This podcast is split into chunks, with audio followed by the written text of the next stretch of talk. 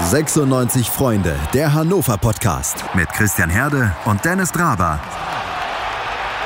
Auf meinsportpodcast.de. Hallo liebe Hörer und äh, hallo wie immer natürlich auch an Dennis Draber. Moin an alle Hörer. Dennis, wir haben heute einen äh, sehr, sehr besonderen Gast. Wir haben eine richtige 96-Legende für unseren Podcast gewinnen können. Ja, in der Tat. Und dieses Mal ist das Wort 96-Legende auch nicht übertrieben, denn wir haben bei uns einen ehemaligen Kapitän von Hannover 96 und einen absoluten Publikumsliebling. Ich freue mich sehr, dass er heute bei uns ist. Altin Lala. Hallo. Hallo, Hallo. hi, grüße euch. Wo genau erreichen wir dich eigentlich gerade? Denn wir wissen, du bist ja in Albanien und im Kosovo als Geschäftsmann tätig und äh, hast aber natürlich die Verbundenheit zu Hannover. Wo wohnst du eigentlich gerade? Äh, ich wohne in Hannover. Also ich bin ständig in Hannover. Ich war nie weg, aber ja, äh, vielleicht als ich aufgehört habe, war kurzfristig äh, bei der zweiten Mannschaft von Bayern München und deswegen viele Leute denken, dass ich weg aus Hannover gezogen bin, aber ich war die ganze Zeit hier, außer die drei Monate, die ich in München war. Also sonst äh, aus Hannover mache ich das Ganze. Das freut uns sehr zu hören. Bist du eigentlich auch gerade irgendwie von der Corona-Krise betroffen? Wir sind alle von Corona-Krise ja. betroffen, leider, leider Gottes. Äh, ja, wir sind alle, natürlich äh, ist das Thema Nummer eins im Moment und ja, ich hoffe, dass das auch bald vorbei geht. Hoffen wir mal alle. Oh ja. Das stimmt wohl. Lieber Altin, wir sollen dir ganz herzliche Grüße ausrichten von Frank Obermeier, von dem Cheftrainer, nein, von dem Teamchef, so, äh, der Traditionsmannschaft von Hannover 96. Er lässt sich sehr herzlich grüßen und ähm, ja, hat uns schon gesagt, dass er einen in dir einen echten Freund sieht. Und ich habe gerade einmal nachgeschaut, der Name Lala heißt ja auch tatsächlich übersetzt Kumpel oder Freund. Ist das richtig? Ja, äh, kann man so, sagt man als, als ja, das kann man, kann man auch so direkt oder indirekt sagen. Und zwar äh, nutzt man das in Albanien als, ja, zum, zum Freund kann man auch so etwas sagen, sozusagen. Und zu Frank Obermeier, ja, der ist jetzt äh, mein Trainer. Obwohl ich mit Fußball aufgehört habe, habe ich immer noch einen Trainer. Und das ist ein ganz guter Typ, sehr lustig und wir haben Spaß miteinander und äh, ja, wir sehen immer, uns immer wieder beim Fußball und außerhalb auch. Abends zu gehen wir zusammen essen und es macht immer Spaß, mit ihm zu unterhalten, sozusagen. Ja. Altin äh, Frank hat uns, als er hier im Podcast zu Gast war, äh, unter anderem auch davon erzählt, wie deine Zeit in Deutschland hier begonnen hat. Unser Gespräch würde ich gerne etwas vorher ansetzen, wenn das in Ordnung ist. Äh, nämlich würde mich interessieren, wo und wie bist du eigentlich aufgewachsen? Also, ich bin äh, in Albanien geboren, in Tirana und äh, bin da bis 16. Lebensjahr, äh, habe dort gelebt und es war auch in der Zeit, ich habe auch die Diktaturzeit mitgemacht, obwohl ich sehr jung war. Äh, habe auch so einen Schal getragen in der Grundschule und bis zur 8. Klasse. Äh, wie, so ähnlich wie in DDR. Bei uns war etwas härter sozusagen, aber ja, da habe ich äh, bis 16. Lebensjahr äh, gelebt äh, mit meiner Familie, habe äh, zwei Geschwister, eine Schwester und Bruder. Und äh, ja, ich war der Jüngste und irgendwann äh, war, kam gerade die Wende. In der Zeit habe ich auch wieder angefangen, Fußball zu spielen, obwohl ich sehr spät im Verein angefangen habe. Mit 12 oder 13 Jahren, ganz genau weiß ich es nicht mehr, aber äh, habe relativ spät angefangen und irgendwann gab es ein Freundschaftsspiel, nee, ein Punktspiel, glaube ich, Europameisterschaft U16. Und äh, da habe ich, äh, da war ich auch Teil der Nationalmannschaft. Und äh, wir haben damals in Offenbach gespielt, in Frankfurt höchst haben wir ein Hotel gehabt, soweit ich mich erinnern kann. Und ja, für, für war die Zeit, wo viele äh, die Möglichkeit hatten, außer Bayern zu fliehen weil da war alles auf, nicht auf Null, sondern auf Minus sozusagen.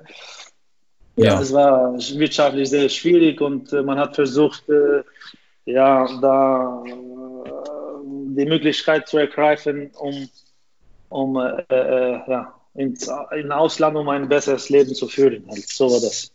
Hattest du das lange geplant, dass du fliehen würdest?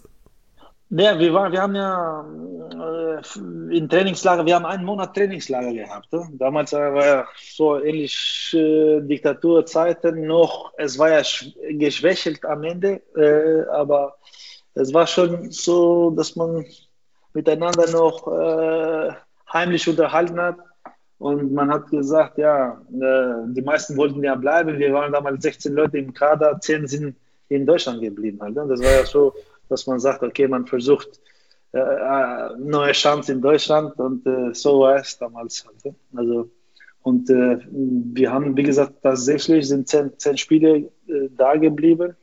Nach einiger Zeit sind äh, vier, vier Spiele, glaube ich, zurückgekehrt, aber ich habe gesagt, okay, ich versuche es, mein Glück hier und so war es am Anfang.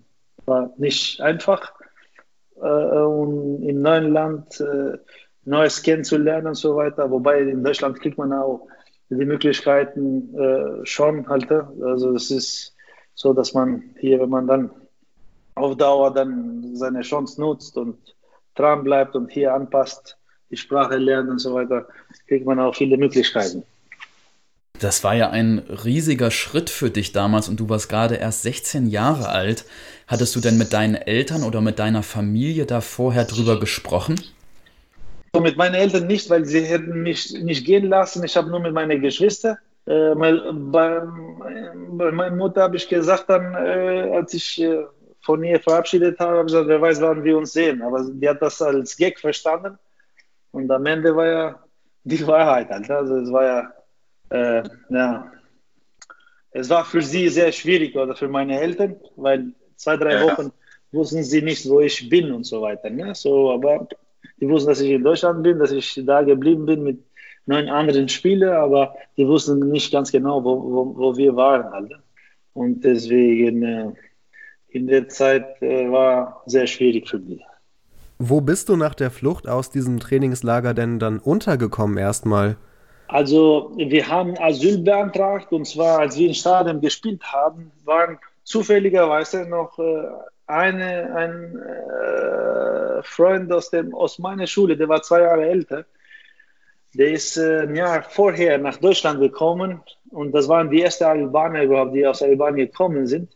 Das waren damals, glaube ich, 2.000 oder 3.000, weiß ich nicht mehr. Die sind in deutscher Botschaft so ähnlich wie die damals äh, äh DDR-Bürger in äh, deutsche Botschaft in Tschechei, in Prag, auch reingestürmt sind. So war es bei uns auch in Albanien, ehrlich gesagt. Und ähm, ja, der hat mir geholfen damals, also am Anfang, uns äh, da anzumelden und, und noch ein paar andere Freunde. Ich glaube, wir waren wenn ich mich nicht täusche, zu sechs.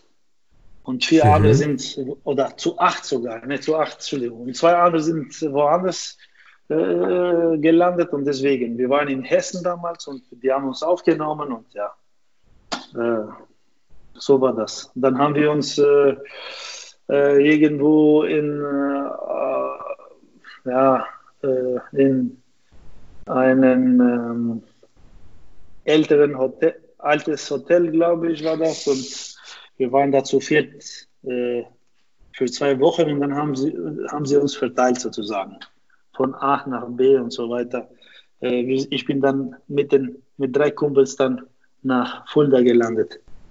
Ja, und hast du dann ähm, direkt dort in Fulda angefangen mit Fußballspielen oder hast du erstmal irgendwas anderes gearbeitet, irgendwelche Jobs ähm, übernommen? Nee, also, Wie hast du das? Ich, ich war damals, glaube ich, äh, nee, acht, also sechs, sieben Monate haben wir gar, gar keinen äh, Fußball gespielt. Also weil wir waren nicht direkt in Fulda, sondern in einem Ort, 20 Kilometer von Fulda, war ein ganz kleiner Ort. Wir wussten nicht vorne und hinten, wir haben die Sprache nicht verstanden und so weiter, bis äh, der Besitzer von, von dem Haus mitbekommen hat, dass da drei junge Fußballer sind und ähm, äh, die, der hat uns mitgenommen in seinen Dorf nochmal 15 Kilometer weiter und wir haben da erstmal angefangen mit zu trainieren mit, äh, mit einer Mannschaft, Herrenmannschaft, die haben Bezirksliga gespielt oder so etwas.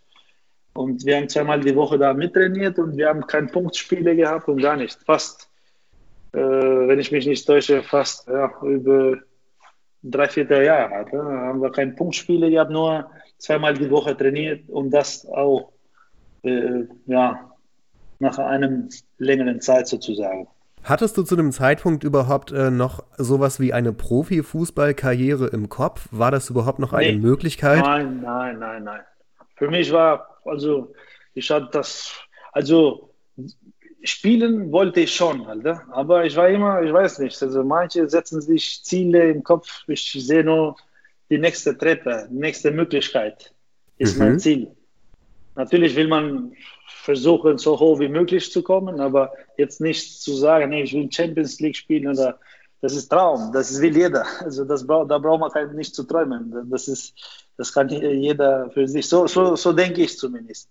Und für mich war ja so, dass ich äh, erstmal Fußball spielen wollte, dass ich vielleicht entweder eine Ausbildung oder arbeiten wollte und so weiter, dass, dass ich meine Familie, ich wollte auch meine Familie unterstützen, finanziell auch, dass ich da wieder da, dadurch ähm, durch eine Arbeit vielleicht zu, zu, zu unterstützen. Und äh, das war ja das Thema am Anfang, äh, auch das als äh, Asylbewerber darfst du auch keine Ausbildung, äh, dürfte man damals keine Ausbildung machen. Ja. Und äh, wir haben versucht erstmal mit Deutschkurs und so weiter. Äh, das hat dann geklappt. Und irgendwann haben wir auch, haben wir uns angemeldet in dem Verein Hosenfeld ist das, Spielvereinigung Hosenfeld. Und da haben wir, glaube ich, ähm, ja, sechs Monate gespielt, halt, ne? so halbe Serie. Und da waren wir zu dritt, ein Torwart, ein, äh, ja, und zwei Mittelfeldspiele. Ich habe im Sturm sogar gespielt. Ich habe jedes Spiel drei, vier Tore geschossen. Glaubt keiner heute, aber das war die Liga war ein bisschen schwach. Halt, und die Jungs waren schon gut und wir, äh, wir haben da äh, keine Ahnung, sechs, sieben Spiele hintereinander gewonnen, mit wirklich mit sehr vielen Toren, teilweise zweistellig, weil sie waren sowieso auf der zweiten Stelle und irgendwie hat Borussia Fulda sich aufmerksam gemacht und dann kam eine Jugendleiter von Borussia Fulda, die haben uns dann äh, ja, mitgenommen.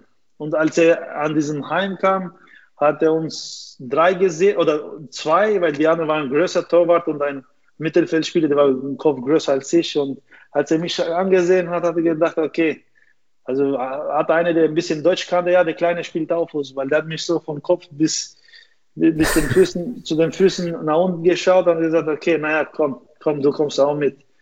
Ich, nehm, ich bezahle zwei und nehme drei so ungefähr.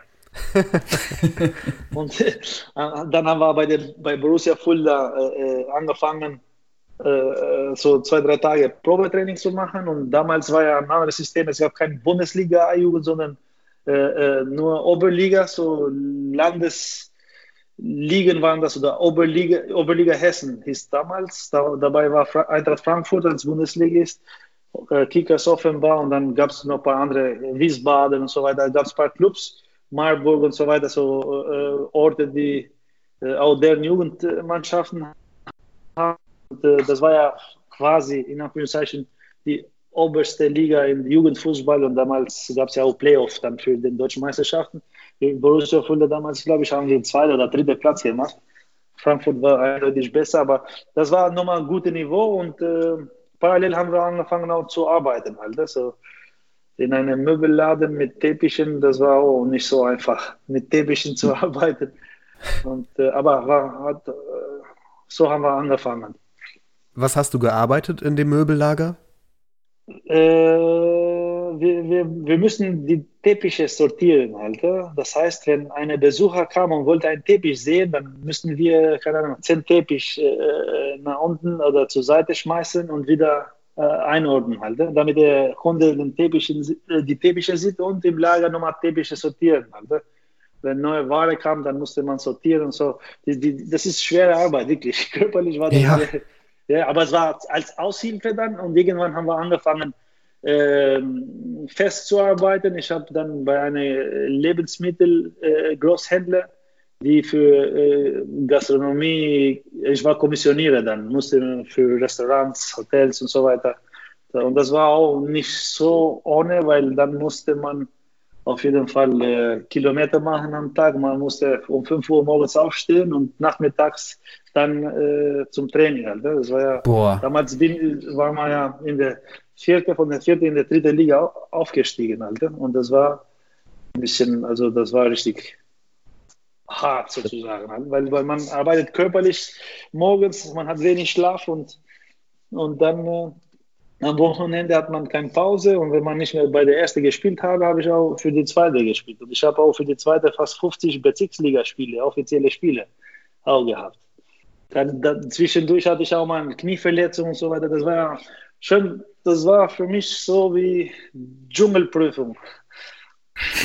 das glaube ich. Im Fußball oder im Leben. Also es war schon nicht ohne, aber es hat mich ja geprägt und das hat mir auch geholfen. Hilft mir auch immer noch heute.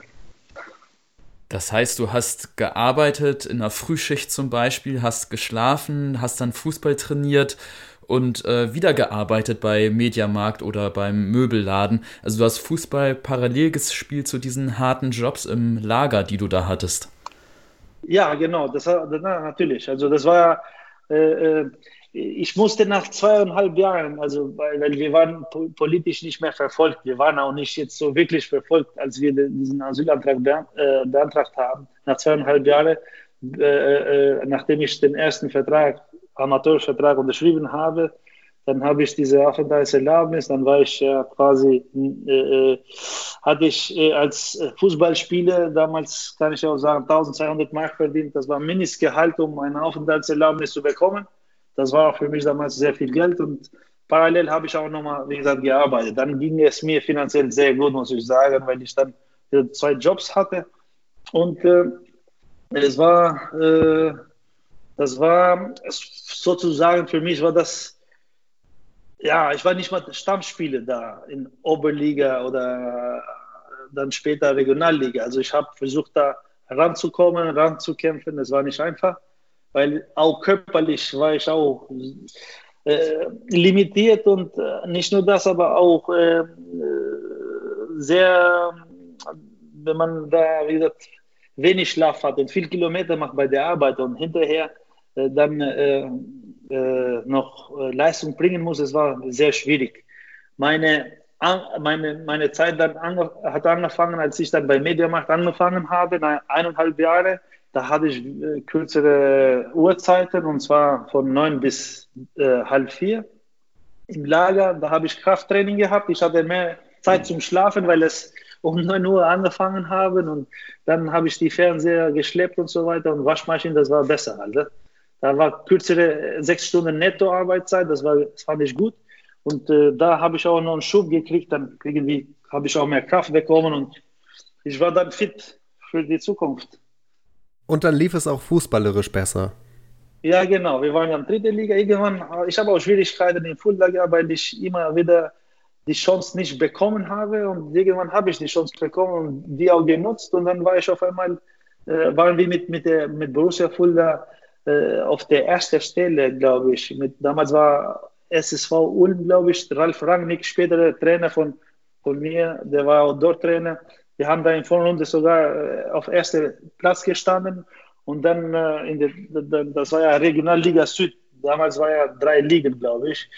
Das waren äh, West und Nordost, glaube ich. Und dann gab es, der erste ist ja direkt aufgestiegen und wir waren auf gutem Weg sozusagen. Und da hat man sich aufmerksam gemacht und äh, da habe ich dann erst äh, gemerkt, es geht doch was mit Fußball. Und, aber so für langfristig war für mich klar, ich, ich spiele noch Regionalliga und dann kann ich parallel noch zu, zum Fußball arbeiten, nochmal zu, äh, zusätzlich was verdienen. Und so war mein, mein, mein ja, mein, mein, meine Zukunft sozusagen. Und als dann auch mit Borussia Fulda besser ging und wir gut gespielt haben und ich war, ich habe auch einen Schub bekommen, äh, auch körperlich, weil ich dann mehr Schlaf hatte und ja, noch dann mit 19, mit 20 dann ein bisschen noch äh, einen Schub bekommen habe körperlich, da, da, war ich, da ging ein bisschen mehr halt. Ne? Mhm. Und 1998 bist du dann schließlich bei Hannover 96 gelandet. Wie kam es denn dazu? Das kam, weil ich dann in Hessen-Auswahl hatte ich äh, den Reinhold Franz, der war mal Trainer in Hannover. Oder der ist danach nach Hannover gekommen. Der war früher 98, als ich nach Hannover gekommen bin, war er Trainer. Aber in Hessen-Auswahl hatte ich 96, 97 gespielt in der U21 von äh, Hessen-Auswahl und er sagte auch zu mir, warum spielst du nicht in deinem Verein? Ich habe gesagt, ja, der Trainer steht nicht auf mich oder beziehungsweise gibt mir nicht die, die Chance. Äh, ja, sagte er, okay, und irgendwann hat er, hat er, ist er bei 96 gekommen. Ich glaube, 1996 ist er gekommen, wenn ich mich nicht täusche, oder 97 in der Zeit. Ja, genau, ich bin genau. Nicht, nicht ganz sicher, aber und dann äh, hat, er, hat, hatte ich angefangen, da zu spielen in Fulda und äh, dann haben wir ein Freundschaftsspiel gegen 96 gemacht. In, in der Nähe von Fulda, weil die waren in Fußballschule, hessische Fußballschule äh, in Grünberg heißt das. Und wir haben da ein Freundschaftsspiel gemacht und vor dem Spiel kam der Reinhold Franz, der ist ja auch so ein Typ, der lebt auch in der Nähe von Hannover, immer noch. Und der sagte, ich hole dich nach Hannover. Für mich war ja Hannover, Großstadt, große Geschichte als Verein und so weiter. Hat gesagt, oh, das hat mir Mut gemacht und sagte, ich hole dich im Winter. Ohne dass wir angefangen haben zu spielen. Und da habe ich erst angefangen, Stammspieler zu werden. Das war für mich natürlich riesen, riesen Ding halt. Ne? Und dann habe ich gesagt, okay, das war top. Und wir haben damals gegen Hannover, glaube ich, 1-1 gespielt mit Borussia Fulda. War ein gutes Spiel. Mhm. Da war Samoa, Ado und wie sie alle heißen, die, ja. die, die älteren Spiele, mit denen ich dann später auch gespielt habe. Äh, und dann, äh, ja, so war das. Und ich hatte dann, war eingeladen in U21 von der Nationalmannschaft auch 97 war das. Äh, in, ja, äh, wenn ich mich nicht täusche, Oktober so, so etwas, haben wir gegen Deutschland äh, ein Spiel gehabt in, in der Stadt, äh, wo ich das eigentlich schwer fällt auszusagen oder so etwas, aber ihr versteht mich ja. Nein. Ja. Wir haben und äh, ähm, wie auf dem Weg zu, zum Trainingslager in Hamburg haben bin äh, äh, beim Trainer vorbeigekommen und ähm, habe den Vertrag unterschrieben, selber sozusagen. Wow. Bei ihm in Ellershausen. Wahnsinn. So war das. Schatz, ich bin neu verliebt. Was? Da drüben. Das ist er. Aber das ist ein Auto. Ja, eben. Mit ihm habe ich alles richtig gemacht. Wunschauto einfach kaufen, verkaufen oder leasen. Bei Autoscout24. Alles richtig gemacht. Ich habe mir gerade mal die ersten Spiele von deiner in deiner äh, Hannover 96 Karriere angeschaut. Du hast das erste Mal dann beim Spiel gegen den Karlsruher SC bist du aufgelaufen, 30. Juli, Juli 1998. Um dann bei den nächsten beiden Spielen, in denen du gespielt hast, gegen Gütersloh und gegen Köln, hast du jeweils ein Tor geschossen. Glaubt keiner. Gut, dass du das jetzt sagst. da steht irgendwo halt. Ne? Aber das stimmt schon. Also ich hatte damals sogar, als ich hier kam, hatte ich noch äh, Meniskusprobleme gehabt und äh, davor hat Meniskus-OP gehabt und die habe ich operiert vorher und da war ich auch gegen KSC noch nicht so ganz fit, aber der Fans hat zu mir gesagt, der Reinhold Fans hat zu mir gesagt, ja, du musst spielen. Und der war so hart, harte Training. Ich habe gesagt, ja, okay, dann spiele ich halt. Ne? Dann habe ich, glaube ich, 70 oder 80 Minuten gespielt. Und es war schon für mich 30.000 waren gegen KSC. Und dann in Gütersloh haben wir verloren, leider, glaube ich, 2-1. Ich habe das ja, 2-1 mhm. oder, oder 2-1, weiß ich nicht. Ja, ich, weiß, ich weiß nicht. Entweder das 1-1 geschossen, glaube ich, und dann haben wir, glaube ich, noch 2-1. Ich weiß es nicht mehr, aber sogar mit links geschossen. Also mit rechts war für mich schwer zu schießen, aber mit links habe ich irgendwie, ich weiß nicht, wie ich das gemacht habe ich habe den Torwart getäuscht oder so etwas. Und gegen Köln haben wir 6-1 gewonnen sozusagen. Da habe ich auch eins von den sechs Toren geschossen. Das war, wir haben, vielleicht einige haben gedacht, das wird ein Torjäger, aber nichts, nichts da. Wobei in zweiter Liga habe ich, glaube ich, neun Tore geschossen oder so etwas. Wie hast du die Entwicklung von Hannover 96 damals erlebt? Die sind dann ja in die zweite Liga aufgestiegen und dann gab es erstmal einige Spielzeiten in der zweiten Liga. Wie hat sich das aus sportlicher Sicht für Hannover angefühlt? Ja, das war interessant. Also das erste Jahr war auch wirklich hart. Ne? Also es war der Reinhold Franz, also viele kennen Felix Magath, aber wer den Reinhold Franz kennt, denkt, der, der, der Felix Magath ist dagegen nichts sozusagen. Aber nein, aber der war richtig, äh, wir sind mit ihm viel marschiert halt, ne? also wirklich. Der, und es war erstmal das halbe Jahr für mich und äh, war erstmal einzugewöhnen im Profifußball, wo du nur äh, keinen Nebenjob hast oder irgendwas anderes. Äh, und es waren tolle Spiele damals, junge Spiele. Die meisten haben alle in Bundesliga gespielt. Und es war schon interessant. Selbst im ersten Jahr hatten wir, glaube ich, einen Sieg mehr gehabt, wenn wir aufgestiegen sogar. Und danach war ein bisschen Umbruch. Otto Adler, haben den Verein gewechselt, noch ein paar andere Spiele. Aber sonst dann zwei Jahre war ein bisschen dünn sozusagen. Dann spielst du äh, äh Rot-Weiß Oberhausen und so weiter. Hast du vielleicht im Niedersachsen Stadion damals äh, 8000 Zuschauer. Und ein paar Redner, die immer zum Training waren, hat man auch die im Stadion gehört, wenn sie einen beleidigt haben und so weiter. Fand ich auch lustig und so weiter. Aber gut, beleidigt in dem Sinne, wenn man was falsch gemacht hat. Nicht jetzt. Äh, äh, das war, aber die, die, erste, danach war ein bisschen zu dünn, finde ich. Äh, es gab mal Phasen, wo wir gut gespielt haben und so weiter. Und ich habe immer wieder gehört von den Menschen, dass die sagen, wenn man hier aufsteigt, dann kriegt man das Stadion voll.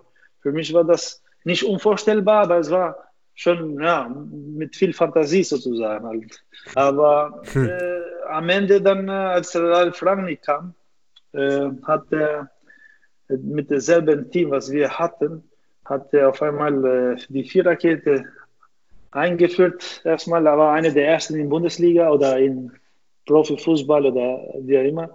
Die haben dann die Mannschaften auseinandergenommen. Ne? Also es war wirklich unglaublich, was der, was der hier bewegt hat. Äh, und dann haben wir einen Spieler wie Shimak, Krupnikovic, Steve, mein bester Freund Steve. Und dann äh, hatten wir Daniel Stendel und äh, Steff und wie sie alle heißen, dann Diouf, Carsten Linke, Jörg Sievers. Da, da, haben wir eine, ein Team gehabt danach es hat richtig Spaß gemacht, äh, äh, dann richtigen Fußball zu spielen und nicht davor war ein bisschen, ja, äh, Zweitliga-Fußball manchmal ist nicht schön anzusehen, muss ich sagen. mit denen, dieses Jahr vergessen vielleicht auch viele, die da im Stadion waren. Und den Jan Schimmach, einer der besten äh, alle Zeiten, mit Skopla sagt man zusammen. Skopla habe ich nicht spielen sehen, aber sagen auch die Älteren, aber war unglaublich. Also unglaublich. Ja, wenn man sich die Namen von damals nochmal durchliest, Jan Schimak, ähm, Krupnikovic hast du gerade erwähnt gehabt, Jerzy Kaufmann war auch schon da, Daniel Stendel, ähm, das war ja eine Offensive, die wir damals in der Saison 2001, 2002 hatten, mit der wir da aufgestiegen sind, ähm, absolut traumhaft. Und du hast dann eben hinten verteidigt, unter anderem mit Darius Suraf und eben mit Steve zusammen und ähm, ja, was für eine großartige Elf, wenn man sich diese Namen durchliest. Ja, wir haben damals wirklich, also wir, wir waren dasselbe Team ein Jahr davor, aber es, was auch bewirkt, wenn man einen Plan hat im Fußball, das heißt, das, was der Rangnick äh, da, Ralf Rangnick in kurzer Zeit, ich meine, es war sein erstes Jahr, als wir da äh, für den Fußball gespielt haben, ich glaube, wir haben im Schnitt oder wir haben immer noch die meiste geschossene Tore in zweiter Liga, glaube ich. Ist immer noch Ligarekord. Und Punkte auch sogar. Also wir haben, keine Ahnung, wir haben immer äh, zehn Punkte Vorsprung vor den zweiten gehabt. Das war unglaublich. Also das war, also selbst dann hat man gesehen, oh, wir können doch Fußball spielen. Weil teilweise zweite Liga wirklich, wenn man dann so einen Krottenkick ohne Chance, nur zwei Kämpfen und so weiter, okay, für mich war vielleicht nicht so schlimm, weil zwei Kämpfe war ja meine Spezialität sozusagen, aber also auch noch Fußball zu spielen war viel zu wenig, muss ich sagen. Und Ralf Rangnick, der ähm, gilt heute als einer der profiliertesten deutschen Trainer. Damals war er noch nicht ganz so auf dem äh, Niveau der Anerkennung. Wie war das für dich damals unter ihm zu trainieren? Ja, der hat, äh, der hat uns ja einen Plan gegeben. Davor war ja, man kann auch keinen Vorwurf den anderen Trainer machen und so weiter. Will ich auch nicht. Aber der hat uns Plan gegeben, wie wir ein paar Automatismen als Team haben. Also, weil äh, jeder, wenn jeder, wenn man als Mannschaft keinen Plan hat, dann kommt man auch nicht weiter halt. Ne? Und, äh, äh, oder man, man sieht schlechten Fußball. Wenn man einen Plan hat, wenigstens ein paar Automatismen braucht man als Hilfestellung für die Spieler. Der war einer der ersten, der das gemacht hat. Und deswegen hat das funktioniert. Weil es ist ja, wie gesagt, dasselbe Team, äh, nur ein Spieler, Dam Diouf, kam hinzu und äh, weil da, Darius Zura war auch irgendwie gesperrt damals und so weiter und er hat in Rückserie gespielt. Aber wir haben dasselbe Team gehabt und äh, so ein Riesenunterschied. Das war unglaublich. Deswegen ist Ralf Rangnick für mich eine äh, ja, äh, der besten Fußballfachleute, halt, äh, was ich kennengelernt habe. Und äh, äh, das hat uns ja, ja, mit ihm sind wir aufgestiegen. Das war auch für uns äh, Glücksgriff sozusagen für den Verein. Und wir haben dann auch mit ihm in der ersten Liga dann ein schwieriges Jahr gehabt, aber viele Tore geschossen und viel kassiert. Ja, für die etwas jüngeren Hörer unter uns nochmal, ich habe mir gerade nochmal die Abschlusstabelle von äh, des Jahres 2002 herausgesucht und nur einmal, um das nochmal vorgelesen zu haben, weil das wirklich absolut fantastisch damals war. Hannover 96 war vom 18. Spieltag bis zum Schluss der Saison immer auf Platz 1 jeden Spieltag, hat 93 Tore geschossen und ist dann mit 75 Punkten aufgestiegen. Also 22 Siege, 9 Remis, 3 Niederlagen. Was für eine großartige Bilanz. Und trotzdem war ja dann das erste Jahr in der ersten Bundesliga sehr, sehr schwierig. Trotz, äh, auch wenn Ralf Rangnick weiter Trainer war, ihr seid ja damals mit vier Niederlagen, glaube ich, in Folge gestartet. Das war ja schon ein wirklich schwieriges Jahr. Ja, das war wirklich sehr schwierig und das fünfte war in Leverkusen, soweit ich mich erinnern kann. Dann haben wir 3-1 gewonnen und Leverkusen war, stand im Champions League-Finale vor zwei, zwei, Monaten davor oder drei. Und äh, wir haben auch gedacht, wir sind im falschen Film, aber äh, am Ende haben wir, glaube ich, ich weiß es nicht, ob es 43 oder 44 Punkte äh, erreichen können. Und es war auch das Jahr, wo, es man, wo man die meisten Punkte gebraucht hat, um in die Liga zu bleiben, seit drei Punkte Ausführung gibt. Also das, äh, äh vorletzten Spieltag haben wir gegen Gladbach zum Glück der Steiner, deswegen vergisst man ihn nicht, weil er danach besoffen im Training kam, eine Stunde später, aber das hat er verdient. Nein, aber das war.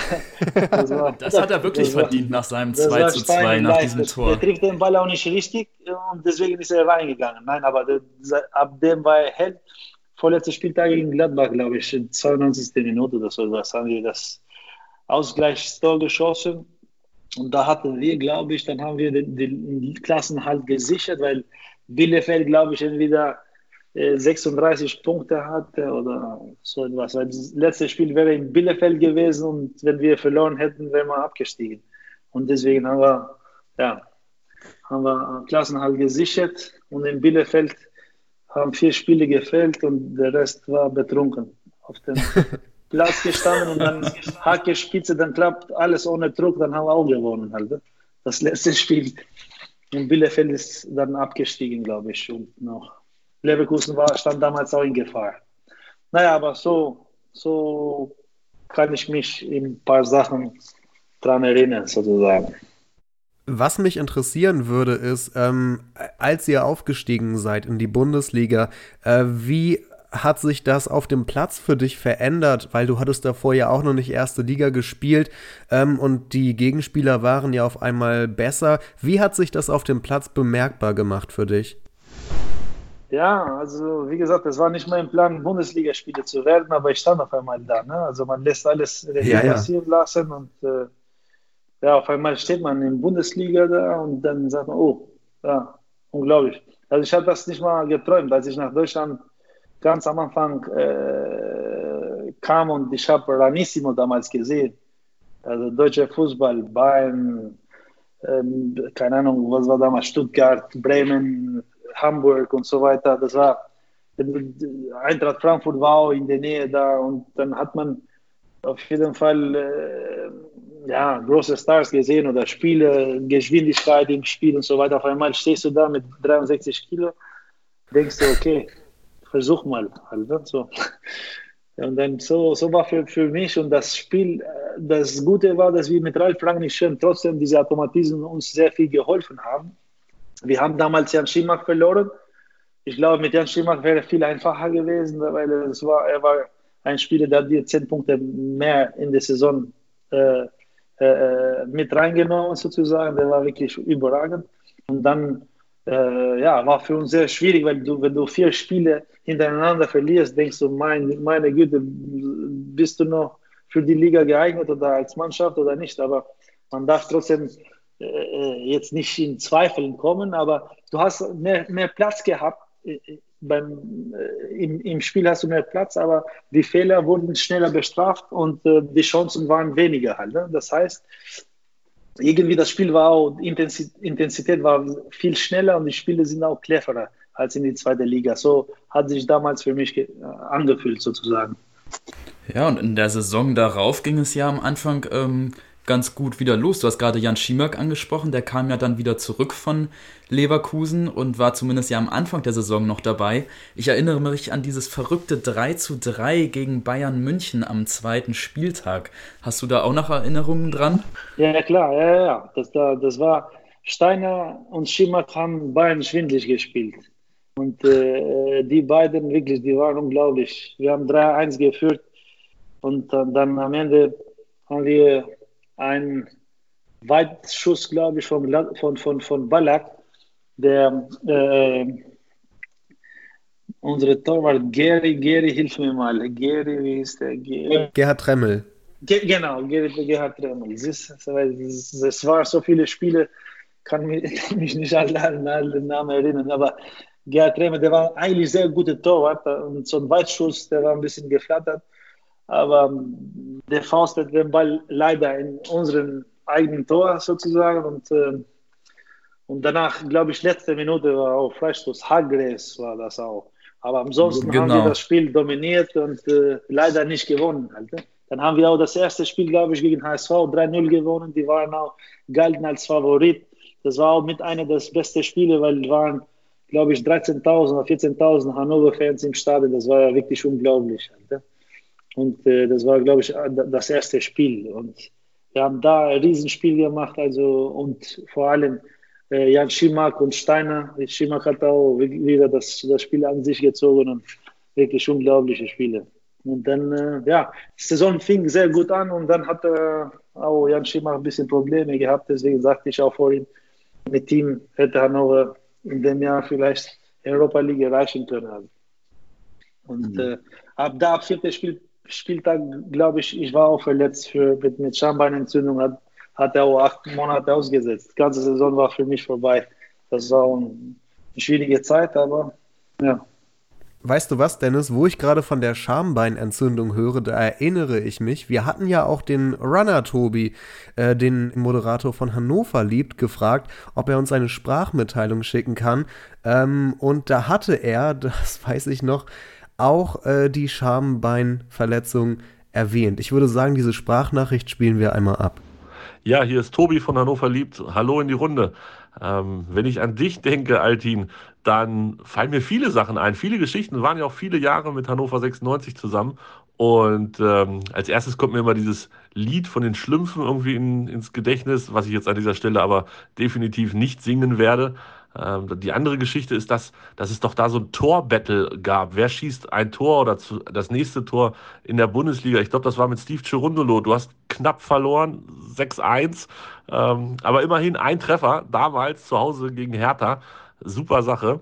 Und das dritte ist eine Frage, vielleicht ein bisschen ähm, was Medizinisches und vielleicht sogar ein bisschen zu frech, das jetzt zu fragen. Aber ähm, warst du der erste Bundesliga-Profi, der eine Schambeinentzündung hatte? 2003. Ich meine, ich hatte das bis dahin nie gehört. Und dann fällt unser wichtigster Ackerer und Rackerer im Mittelfeld einfach mal neun Monate damit aus. Da würde ich mich freuen, wenn wir da irgendwie heute noch ein bisschen äh, Aufklärung zu finden. Jawohl. Ja, ja. ja, das, das, ich war einer der ersten, ja, aber weil vielleicht da, da, da gab es noch zwei vor mir, glaube ich. Das waren zwei Bremer, Ümit Davala und äh, Skripnik, der später auch Trainer war.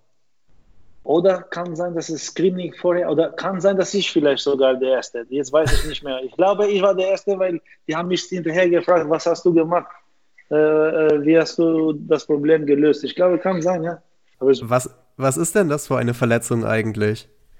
äh, da, wo die Baumuskeln ansetzen, an den Ansatz, vielleicht Aha. durch äh, Spannung oder durch äh, Belastung oder wie immer, die entzündet sich da etwas und es ist nur, es gibt so, so wie Messerstiche, wenn man äh, schnelle Drehungen macht. Also es tut nicht, absolut nicht weh, aber es stört, wenn, wenn man schnell bewegen muss oder schnell reagieren muss oder Drehungen und so weiter. Das, das, das macht es. Dann bremst es ein bisschen und du kannst, du verlierst die Spannung halt. ne? Du kannst, wie gesagt, da, da kannst du wirklich, es ist komisch. Also am Ende, ich habe so vieles versucht, bin überall nach Belgien, Holland, in die Schweiz, überall. Man wird verrückt. Ich habe zwei Kreuzbandrisse, es war einfacher mit Kreuzbandriss, weil du weißt, du hast sechs Monate Zeit, dich drauf zu vorbereiten, aber das äh, gibt dir das Gefühl, dass du wieder schnell drinnen bist, aber dann, wenn du anfängst äh, zu, äh, zu sprinten oder Drehungen zu machen, dann hast du wieder das Problem, das macht einen verrückt. Und am Ende bin ich in Berlin operiert und habe einfach diesen Nerv gekappt, die mir Probleme gemacht hat. Hätte ich das vorher gewusst, ich glaube, ich hätte selber gekappt ohne OP, glaube ich. Also, ich hatte die Schnauze voll. Und und äh, bei manchen hilft, bei manchen nicht, aber zum Glück, das hat mir geholfen innerhalb von äh, vier Wochen, auf einmal äh, fünf Wochen stand ich auf dem Platz nach der OP, sozusagen. Also das war einfach nur Nerv gekappt und finito. Man, macht, man sollte die Nerven nicht kappen, aber in dem Fall für mich hätte ich gewusst vorher oder dass es diese Möglichkeiten gäbe, dann hätte ich sofort das Erste gemacht. Ich glaube, einen Tag später, nachdem ich bemerkt habe, weil es war sehr mühsam. Also für diese Ungewissheit, wo man nicht weiß, äh, wie lange man braucht, um wieder zurückzukommen. Also das ist das Problem. Aber das, das ging auch vorbei. Alles geht vorbei. Ja. Schatz, ich bin neu verliebt. Was? Da drüben. Das ist er. Aber das ist ein Auto. Ja, eben. Mit ihm habe ich alles richtig gemacht. Wunschauto einfach kaufen, verkaufen oder leasen. Bei Autoscout24. Alles richtig gemacht. Ich erinnere mich, lass uns noch mal gern kurz in, in der Zeit bleiben, weil ich mich so gerne daran auch zurückerinnere, was für ein starkes Mittelfeld wir damals hatten, auch im defensiven Bereich. Wir hatten dich, Altin, wir hatten Jaime, der kam aus Spanien, wir hatten Julian de Guzman.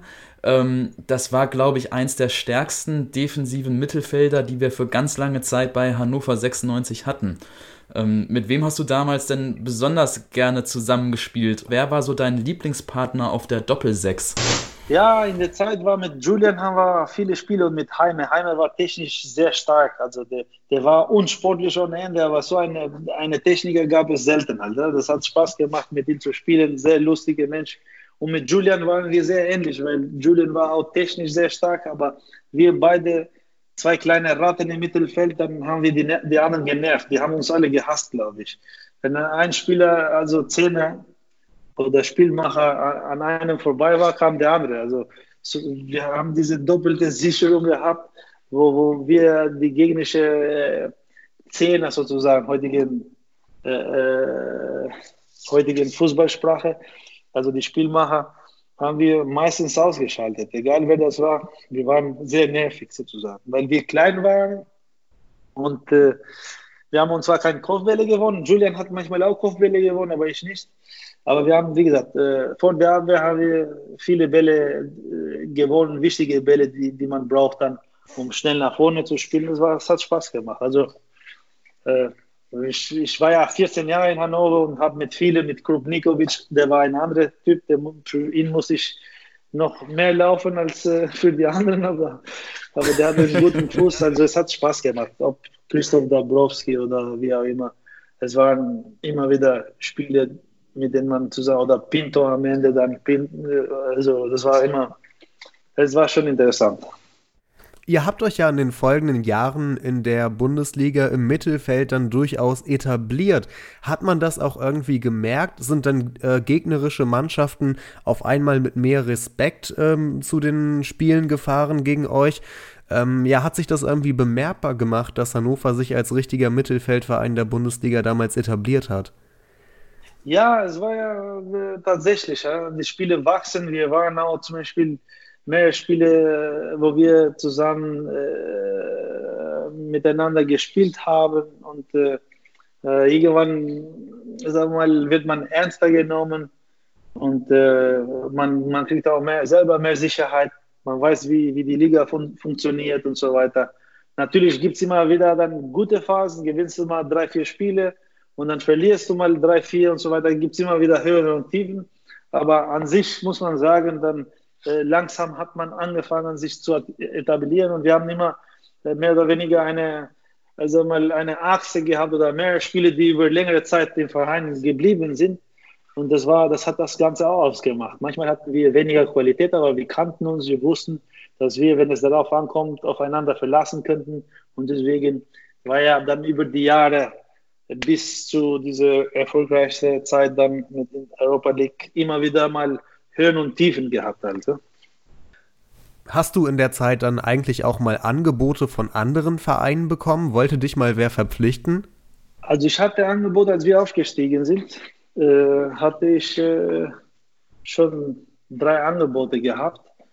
Und äh, dann habe ich aber äh, auch nicht lange überlegen müssen, muss ich sagen, weil ich, ich war ja, ich fand ja, ich habe es gesehen, dass man in Hannover die Entwicklung dann äh, mit der Euphorie, der, äh, das zweite halbe Jahr äh, habe hab ich dann auch gespürt, das, was die Leute erzählt haben, was in Hannover möglich ist. Und daraufhin habe ich gesagt, okay, ich, ich werde hier bleiben und äh, damals äh, ja, auch die richtige Entscheidung getroffen. Alter. Also wenn ich jetzt nochmal zurückgehe, würde ich das äh, nochmal dasselbe machen. Alter.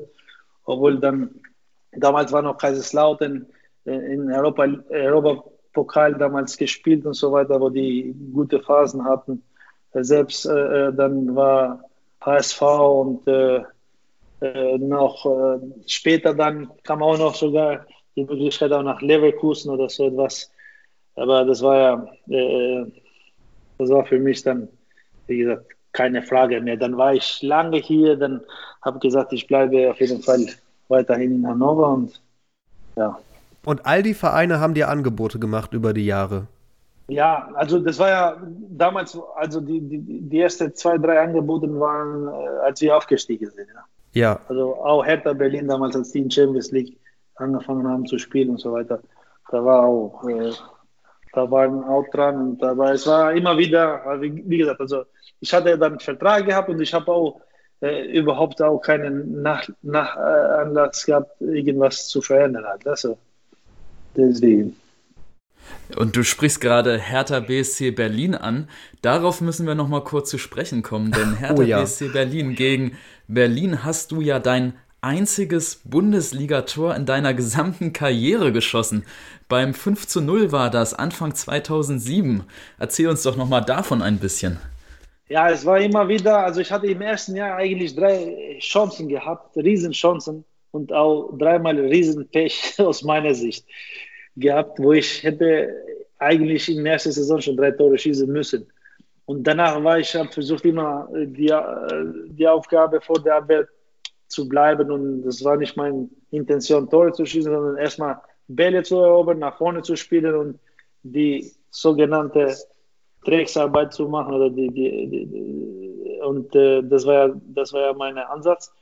Und äh, äh, damals mit Hertha, wir haben ja drei Standardsituationen, glaube ich, gehabt, drei Tore, zweimal Vinicius, einmal Fahrenhorst, glaube ich, und dann Rosenthal hat, glaube ich, noch getroffen. Dann war ja auch so, dass, dass da auch nach hinten kein großes Risiko war und ich gewinne einen, einen, Zweikampf im Mittelfeld, dann spiele ich Doppelpass mit Brooking, lauf einfach nur durch und auf einmal stehe ich vorm Tor und letztendlich habe ich auch das Tor gemacht. Und das ist auch von mir bewusst auch so beigeblieben. Ich wollte kein anderes Tor mehr schießen, auch selbst eine Elfmeter nicht, weil die Leute sprechen mich immer wieder äh, darauf an, Alter, dass ich das einzige Tor geschossen habe, sonst würde keine Sau sich interessieren. Wenn du Steve Cherondolo fragst, wie viele Tore oder was weiß ich, was weiß keiner. Halt. Bei mir wissen, weil, wissen die, die sich mit 96 beschäftigt haben, dass ich nur ein Tor geschossen habe.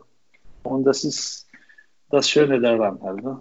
Und es gibt ja. einen Freund von mir, der heißt Johann Nauk, der ruft mich jedes Jahr an dem Tag, wann ich das Tor geschossen habe. Das ist im Januar. Und jedes Mal ruft er mich an zum deinem Geburtstag oder was weiß ich was. Ich lache mich jedes Jahr kaputt, Alter. Ich vergesse das, Alter, aber er vergisst das nicht. Ja, ein Mann, ein Tor, so kann man es sagen. Äh, ein Mann, ein Tor. Ich habe es gerade auch nochmal die Statistik von dem Spiel gegen Hertha mir rausgesucht, weil es einfach so schön war. Du hast recht, äh, Altin, zweimal hatte Vinicius äh, ähm, getroffen ähm, und dann kam der Frank Fahrenhorst, dann Jan Rosenthal und du dann mit dem 5 zu 0 in der 76. Minute nach Vorarbeit von Arnold Brüching. Ähm, ich glaube, das äh, Niedersachsenstadion, das war selten so laut wie an diesem Tag. Ja, das war lustig, weil ich wurde immer wieder angesprochen, ja, wann schießt du dein Tor, wann schießt du dein Tor und so weiter. Ich hatte auch, war mir auch jetzt nicht so im Hinterkopf, dass ich das machen muss, absolut nicht. Weil für mich war ja, ich, ich war ja da immer fokussiert, dass ich Leistung bringe und nicht, nicht äh, mein persönliches Tor zu schießen, aber irgendwann kommt es. Und es kam. Es war auch lustig und äh, ja, dann alle, alle, die da gespielt haben, haben mich umarmt und ja, war schön halt, ne? Also ich fand das auch. Und, und ihr habt sicherlich hinterher noch ordentlich gefeiert in der Kabine, oder? Da musstest du doch garantiert eine Runde ausgeben für die gesamte ja, ich Mannschaft. Ich musste ein, ein Frühstück geben bei Massimo Dall'Asta, musste ich ein Frühstück ausgeben und so weiter. Oder umgekehrt, die, oder weiß ich nicht mehr. Entweder muss ich bezahlen oder er musste das bezahlen. Ich weiß nicht, welche Wette wir abgeschlossen haben, aber so war das. Es hat sich was bewegt nach dem Tor. Nicht nur die drei Punkte, sondern auch in der Stadt. Nein, war Spaß. Alles gut. also ich, also zu dem Tor kann ich sagen, ähm, ich kann mich an gar nicht mal so viele Spiele von 96 aus meiner Kindheit erinnern, aber ich weiß noch ganz genau, wie ich dieses 5 zu 0 vor dem Radio verfolgt habe ähm, und gar nicht so richtig glauben konnte, was, das, was da eigentlich gerade passiert. Altin, ich wollte dich noch nach deinem Kapitänsamt fragen, denn von 2004 bis 2007 warst du ja Mannschaftskapitän von Hannover 96. Ähm, wie ist es dazu gekommen, dass du Kapitän wurdest und was hat das dir bedeutet? Ja, das war äh, für mich Zeichen Kapitän ist äh, erstmal ein Respekt Verantwortung kann man auch sagen, aber ich sage immer, immer wieder auch bei diesem Thema Verantwortung, jeder, der ein Trikot von einem Verein trägt, da muss er auch Verantwortung übernehmen.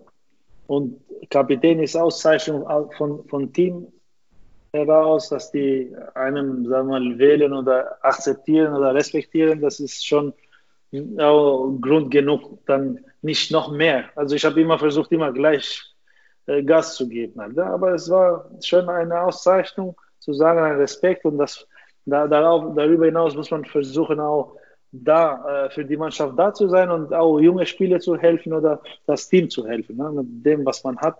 Und damals war Ralf Rangnick Trainer und äh, es wurde gewählt und ich wurde auch, glaube ich, keine Ahnung, deutliche Mehrheit oder sogar, keine Ahnung, wie in Diktaturzeiten mit 98 Prozent, weiß ich nicht mehr. Aber es war auf jeden Fall für mich auch, dann habe ich gespürt, dass auch die Mannschaft, äh, die Mannschaft hat das auch so akzeptiert oder mich als Kapitän gewählt. Das war für mich eine riesengroße Ehre. Das glaube ich.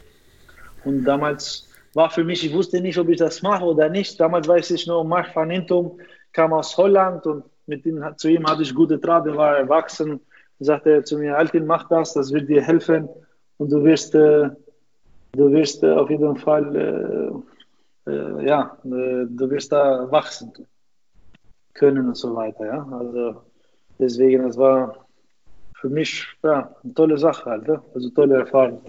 Ja, und das waren ja auch sehr äh, erfolgreiche Jahre, in denen du Kapitän warst, 2004 bis 2007.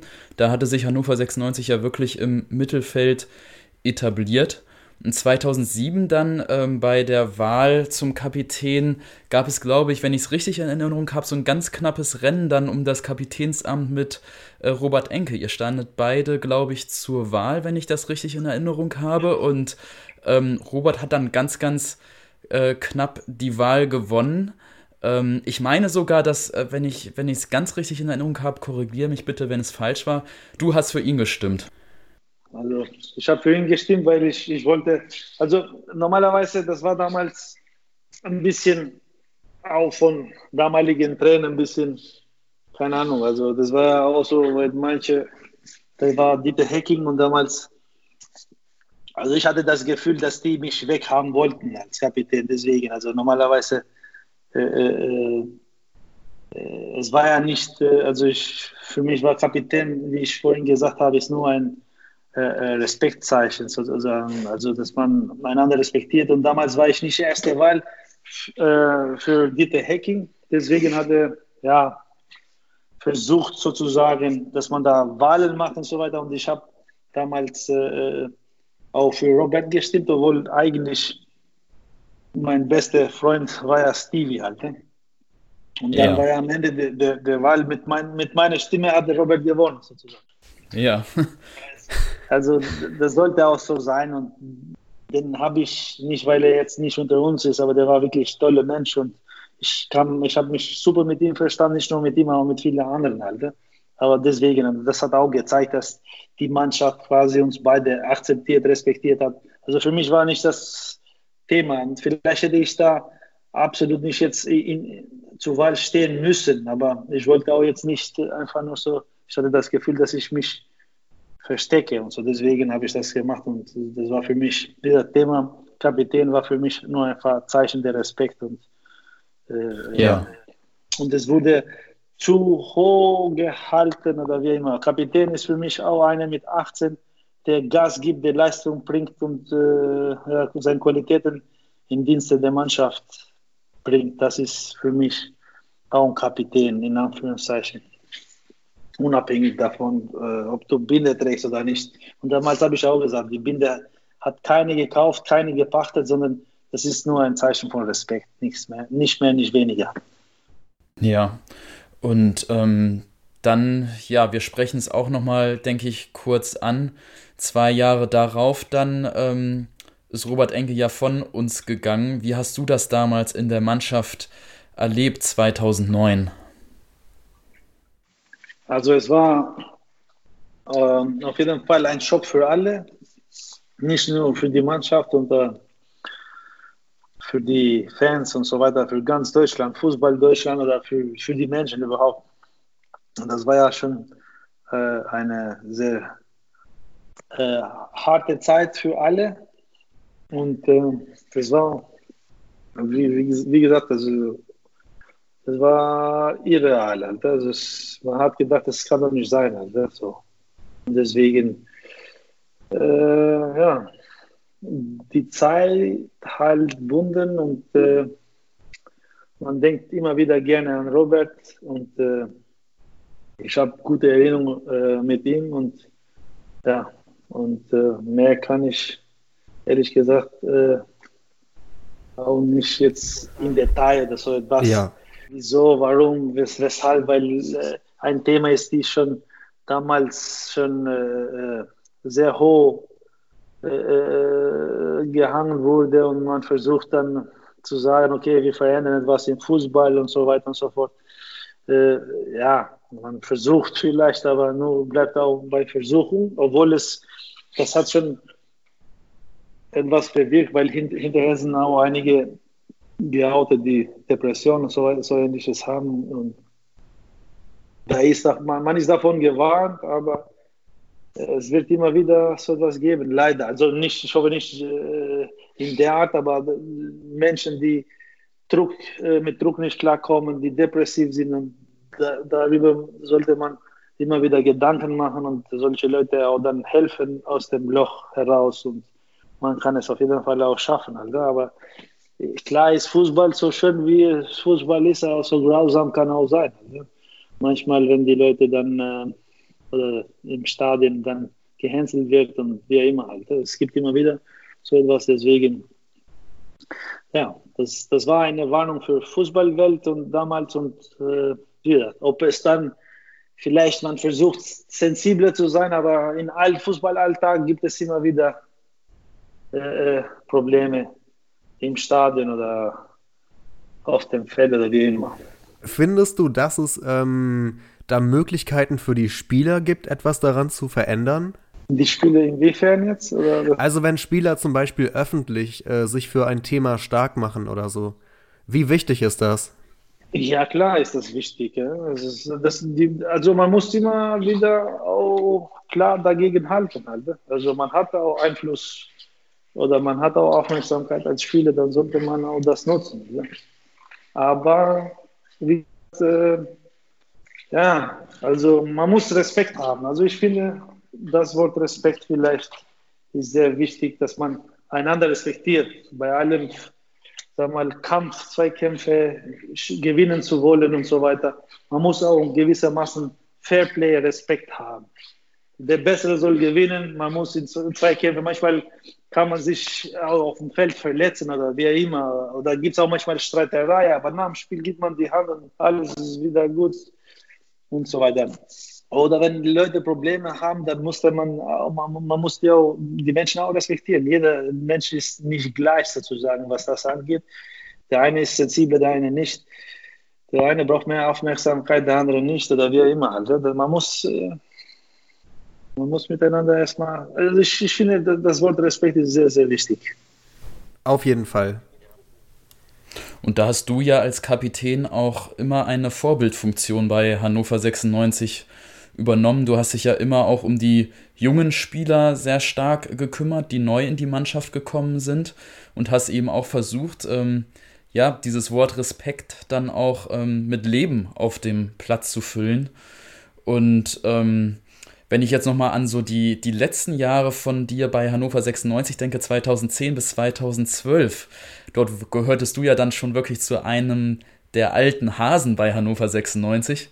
Und du konntest ja dann aber trotzdem auch noch die Zeiten der Europa League ähm, miterleben bei Hannover. Vielleicht erzählst du uns noch mal ein bisschen über, ja, das ist ja schon im Prinzip auch der, der letzte Teil deiner, deiner Spielerkarriere gewesen, aber vielleicht dann auch, ja, die Jahre 2010 bis 2012 waren dann auch die, ja, vielleicht schönsten Jahre in ja, deiner doch, Spielerkarriere.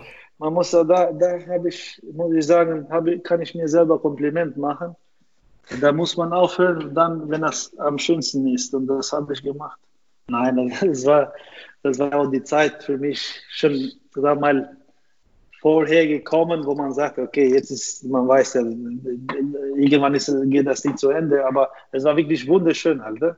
Was hier äh, möglich war dann, äh, diese, diese, diese Energie, was im Stadion, in der Stadt und überhaupt, also man wurde deutschlandweit oder europaweit wurde man wahrgenommen oder als Hannover 96 mit tollem Fußball. Also ich komme aus Albanien und da selbst wenn ich da war oder in Flughäfen oder wie immer, wenn man mit Leuten in Gespräch kommt und so weiter, da war Hannover ein Thema. Also das war wirklich wunderschön. Und hier, ich bin sehr, äh, sehr sensibel, was das angeht, in, in, Form von Gespür.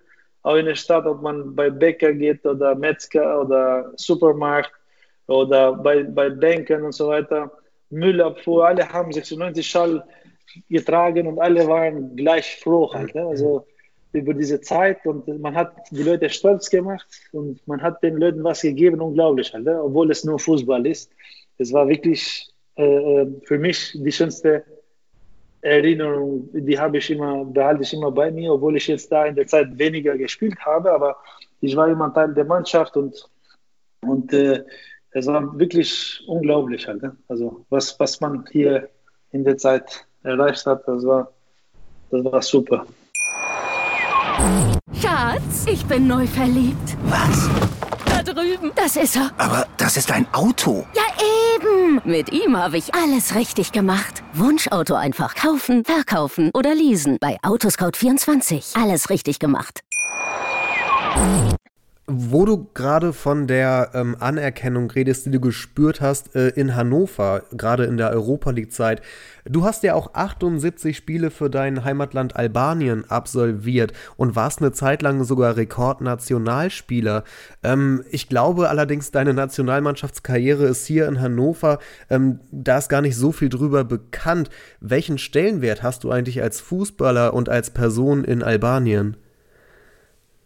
Ja, also da habe ich äh, einige Spiele in der Nationalmannschaft gemacht. Das ist auch so ähnlich wie in Hannover. Halt, ne? Also äh, ich sage mal, ja, wir haben auch teilweise gute Spiele gemacht. Äh, und äh, wenn man ja, für die Nationalmannschaft spielen darf, das ist schon, für alle, die Fußball spielen, äh, schon was Besonderes halt. Ne? Obwohl es jetzt, wir jetzt keine große Nation sind, wie deutsche Nationalmannschaft oder wie Franzosen oder Holländer, wobei die Holländer kamen ja manchmal auch nicht bei der Europameisterschaft.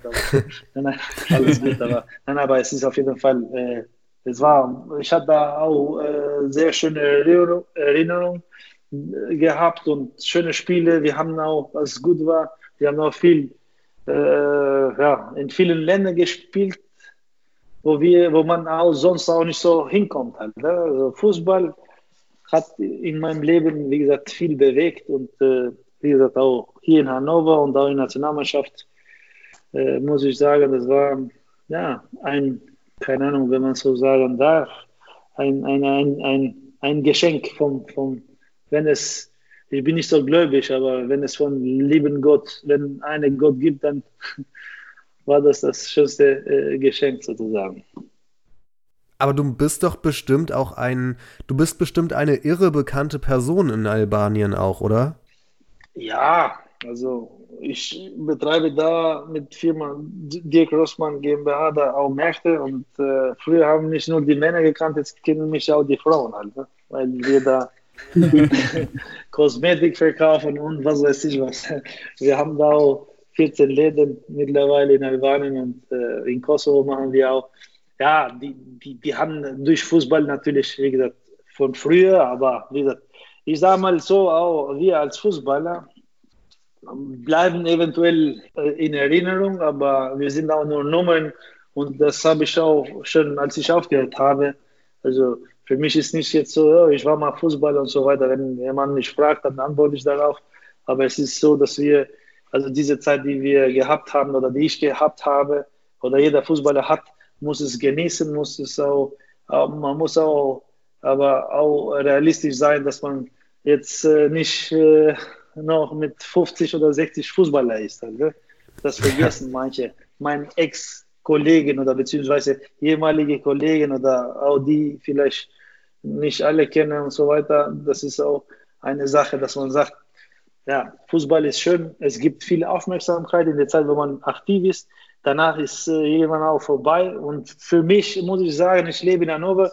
Ich habe viel Kontakt mit Menschen, wo ich mich bewege und so weiter. Ich merke immer noch, äh, dass die Leute ja immer noch danach fragen oder wenn es schlecht läuft, Mensch, zieh mal die Schuhe an und gib wieder mal Gas oder was weiß ich, wenn es schlecht läuft. Also wenn es gut läuft, laufen die Leute an mir vorbei. Aber das nehme ich auch mit Humor. Das ist ja, aber nee, nee, aber äh, äh wie gesagt, es ist für mich äh, eine, eine schöne Zeit gewesen und wir spielen manchmal mit Traditionsmannschaft, haben wir auch immer wieder Spiele, wo man alte Spiele, ehemalige Spieler trifft und man freut sich, aber auf jeden Fall, das ist eine, eine Schwäche für die Fußballer, weil die glauben, dass das Leben geht weiter so. Das Leben irgendwann fängt wieder äh, äh, Jahr Null und dann musst du wieder äh, mit deinem Leben klarkommen und musst du zusehen, dass du anderweitig dich beschäftigst und äh, äh, entweder mit Job oder wie immer, jeder mit Trainer oder Manager oder was weiß ich, was, was äh, jeder Einzelne macht.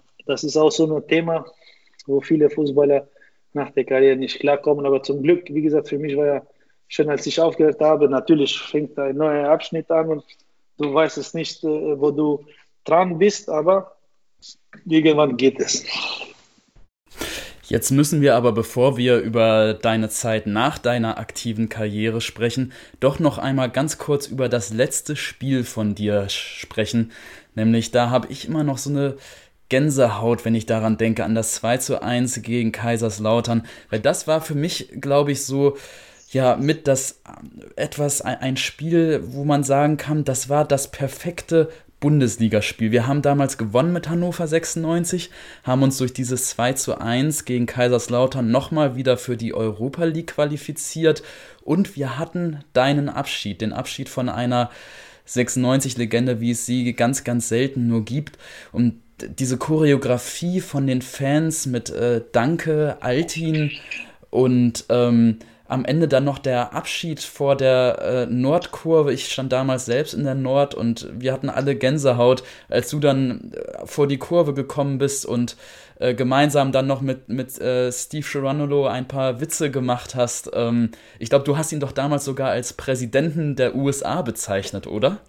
Nee, wenn ich gewusst hätte, welche Präsidenten sie heute haben, hätte ich nicht als Präsident genannt.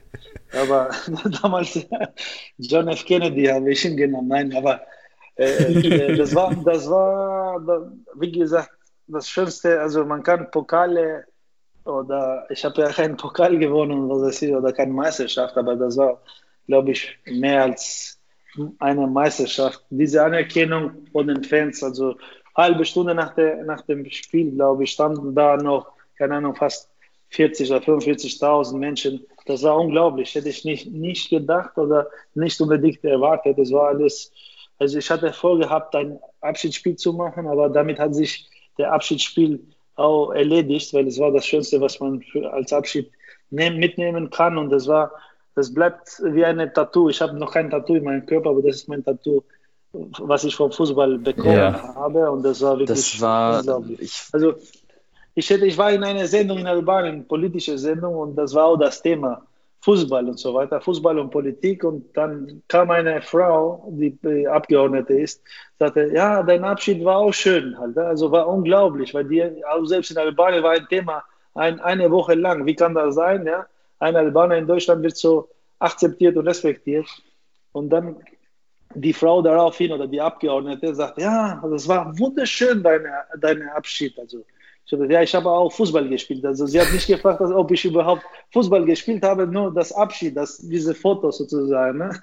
Und dann habe ich da ein bisschen gescherzt. Halt, ne? so, ja, ich habe auch Fußball gespielt, so nach dem Motto, also nicht nur der Abschied, also dass ich dafür arbeiten musste, aber ich habe das, wie gesagt, nicht erwartet, dass es so so schön sein wird. Aber es hat auch alles gepasst, muss ich sagen, weil stell dir mal vor, du, du, du stehst im Abstiegskampf, du wärst vielleicht abgestiegen und weil das letzte Spiel wäre Stadion vielleicht halb so voll und ja immer, es hat alles gepasst und wir haben nochmal Europa, Europa League erreicht. Im Leben muss man auch manchmal Glück haben und da kann ich auch sagen, dass da auch in meinem Abschied sozusagen in Europa League nochmal erreicht und, und, und, und dann aufzuhören, das, das ist auch Glück halt. Und das vielleicht ein bisschen Karma. Also ich glaube an Karma.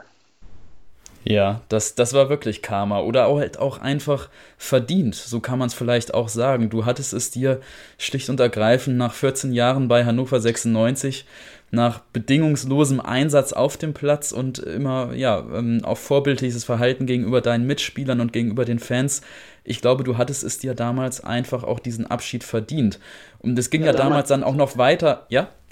Ja, nee, nee, aber ich, für mich war wirklich, ich, ich, noch heute, für mich ist immer noch nicht selbstverständlich gewesen, wirklich. Also ich sage meine Ernst, also ich bin jetzt kein Hypokrit und was weiß ich, was ich sage, ja, bla bla bla. Aber nee, für mich war wirklich noch heute, es ist unglaublich halt. Das ist für mich ja. Also ich war keine Torjäger oder was weiß ich was, aber ich habe auch gemerkt, am Ende dann noch heute, wie die Leute auf einen reagieren, so, so positiv, dass man sagt, okay, ich habe äh, wenig falsch gemacht sozusagen. Halt. Also es gibt ja keine Perfektion, aber ich habe versucht, immer alles reinzuhauen und das haben die Fans akzeptiert und vor allem auch ältere Menschen, die immer im Stadion sind. Teilweise sind manche 85 Jahre alt, erkennen mich ja. Also ein Kumpel, der, der mit mir öfters ist, sagte, ich kenne mehr die dritte, äh, äh, äh, also wie sagt man, nicht Generation, altes Generation oder äh, äh, die Älteren erkennen dich mehr als, als, als äh, die Jungen sozusagen. Ne? Und das ist, das passiert immer wieder auch in der Stadt zum Beispiel man hat auch viele, die, die, die sagen, oh, damals habe ich dich da und da getroffen, weil ich habe versucht, immer auch höflich zu den Menschen zu sein äh, und äh, auch Autogramm für ein Kind. Auch wenn mein Auto 200 Meter weiter geparkt war, bin ich zum Auto hingegangen, habe dem Kind eine Autogrammkarte gegeben mit Unterschrift und die haben sich gefreut.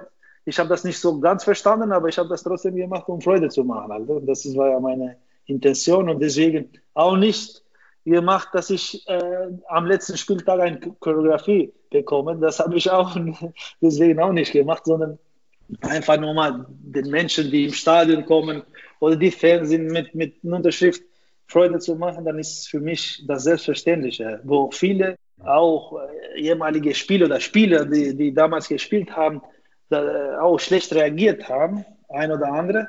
Das fand ich immer schlecht halt. Ne? Also ich, das finde ich nicht gut, wenn man, wie gesagt, äh, Profisportler ist, wenn man hat man auch Verantwortung gegenüber ja, Fans, Kinder vor allem, die, die, die sich freuen und so weiter. Ich war auch selber ein Fan. Von, von daher äh, wollte ich, das war ja mein Ansatz. Deswegen am Ende kommt so etwas zustande.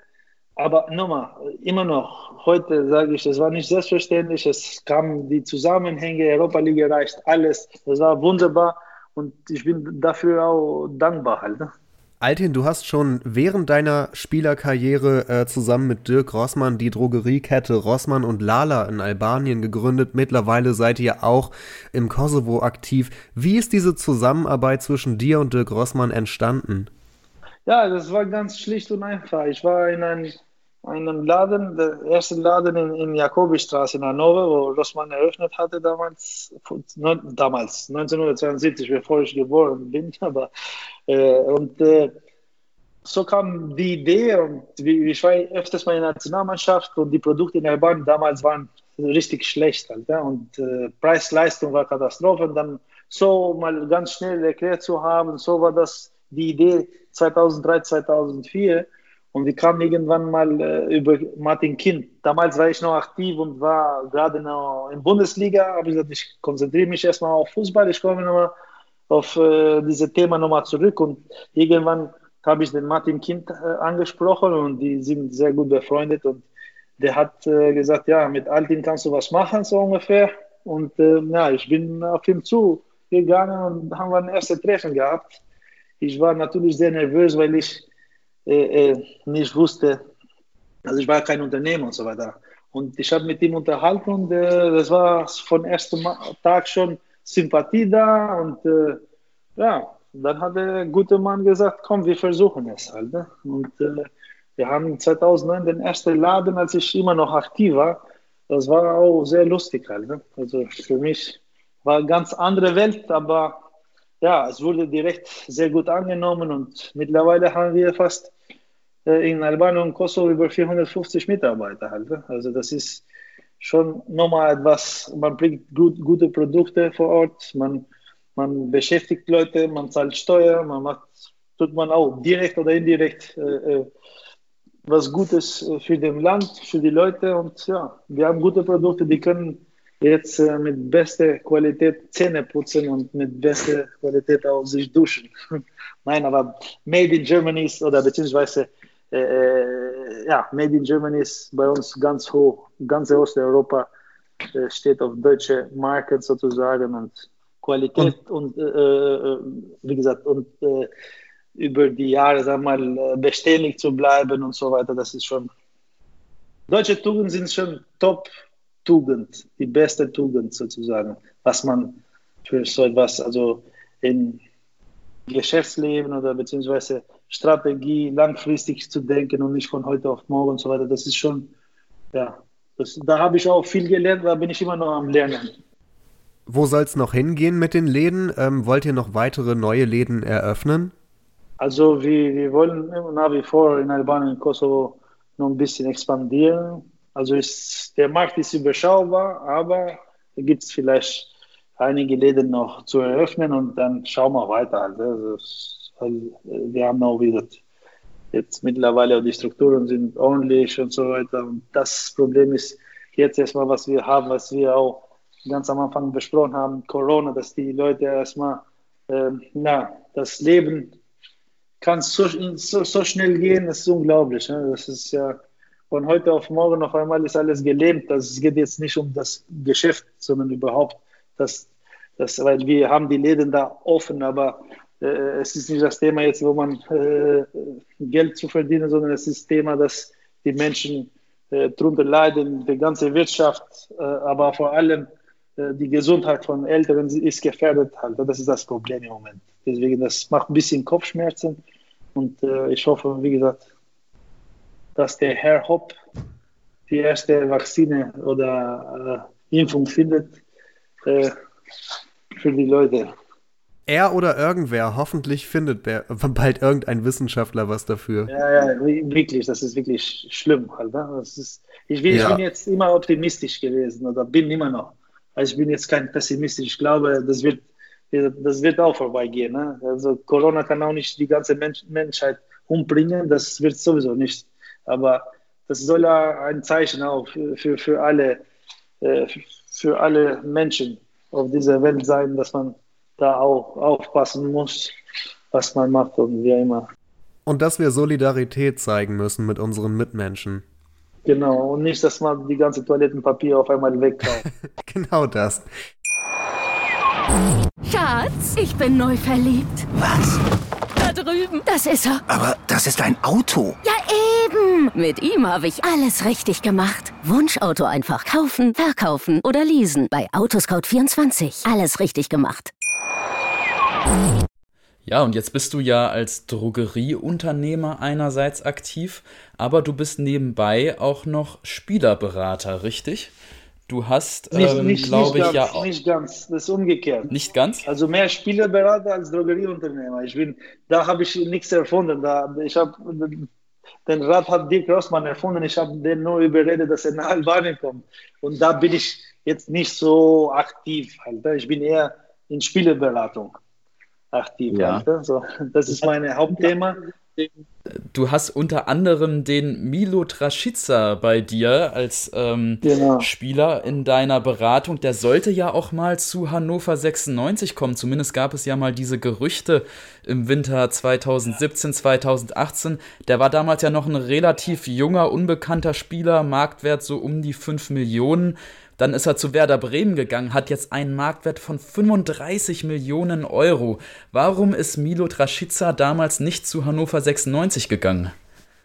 Ja, weil es war schwierig äh, in der Zeit. Äh, äh, Hannover hatte auch Bebo, ein, ein gute Spieler geholt und äh, ja, also das war das Schwierigste, äh, ihn hierher rüberzubringen und äh, der hatte damals auch glaube ich, 5, 6 Millionen gekostet halt.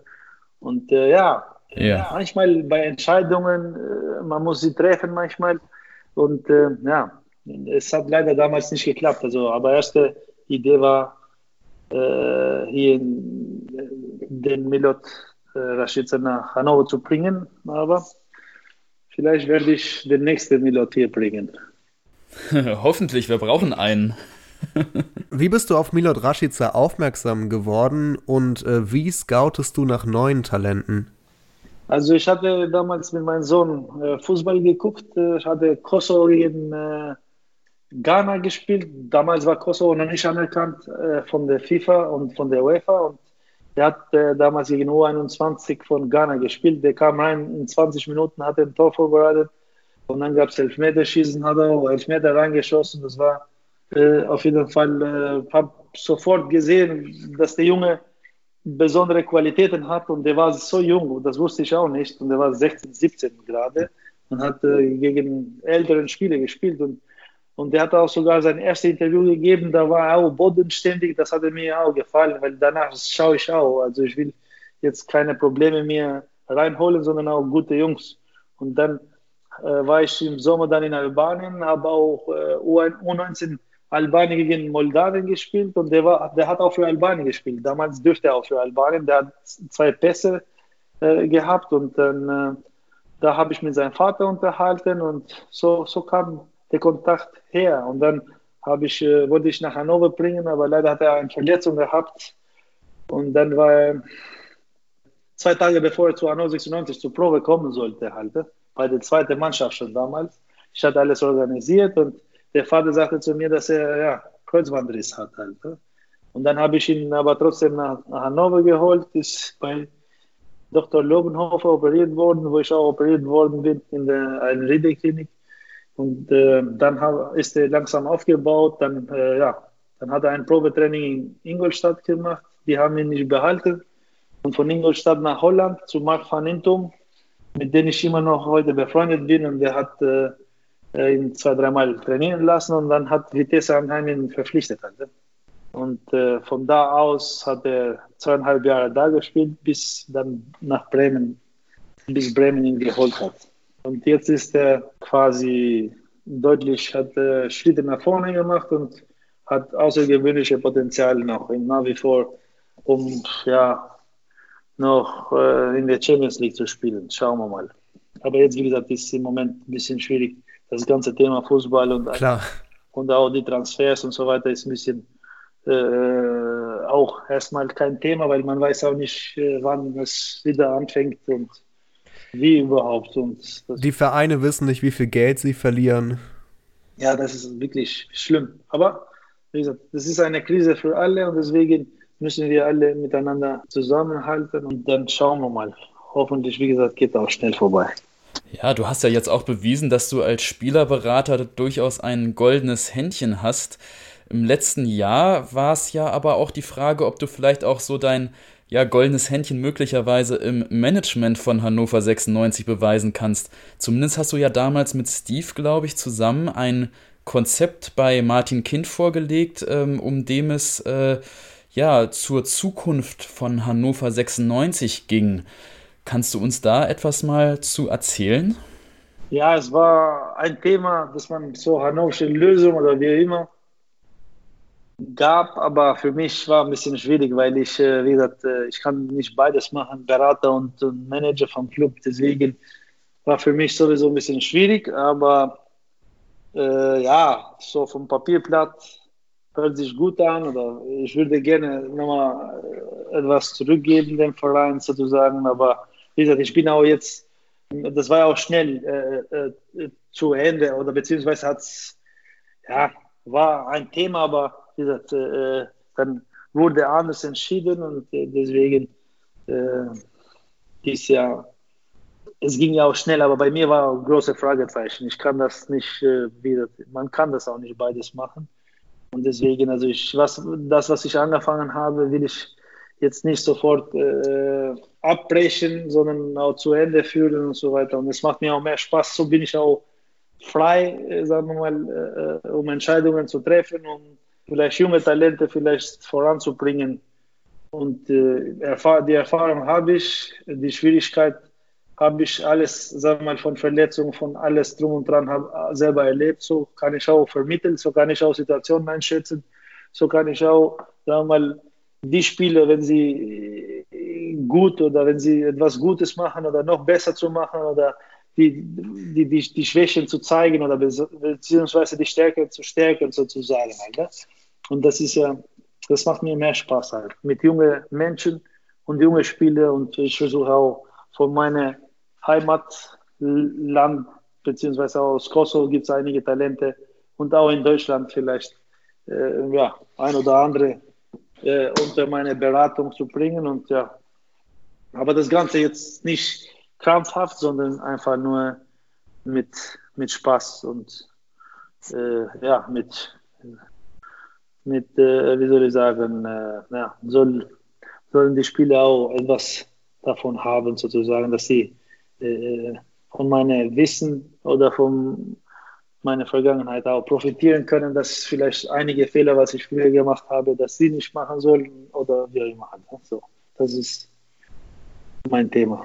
Sorry, Altin, dass ich so neugierig bin, aber mich würde es doch mal sehr, sehr interessieren, was eigentlich genau ähm, äh, in dem Konzept äh, drin stand, was du gemeinsam mit Steve ausgearbeitet hast zur Zukunft von Hannover 96. Du musst uns ja jetzt nicht alles im Detail erzählen, aber magst du mal vielleicht nee, so ein, zwei nein, Sachen sagen, die in diesem Konzept ich, drin standen? Ist, äh, der Stevie ist wirklich, äh, der hat, äh, Stevie ist einer meiner besten Freunde und der hat wirklich sehr gute Ideen halt. Ne?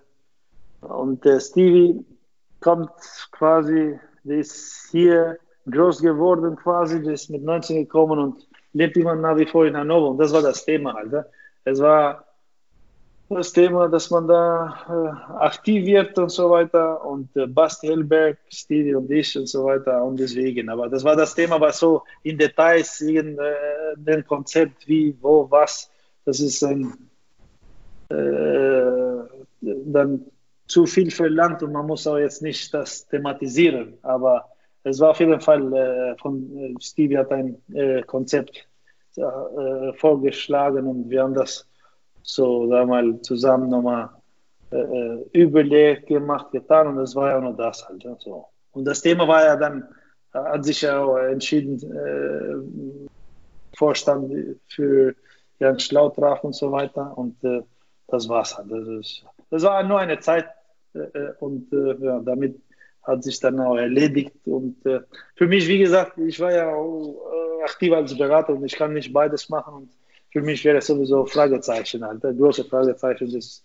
deswegen. Also helfen würde ich jederzeit auch, obwohl ich jetzt ähm, sagen wir mal, als Spielerberater arbeite, aber äh, ich kann loyal genug sein, um zu helfen. Und wenn man meine Meinung braucht, bin ich immer noch für eine Meinung zu geben und so, wenn ich gefragt werde, deswegen. Also das ist nur das Thema.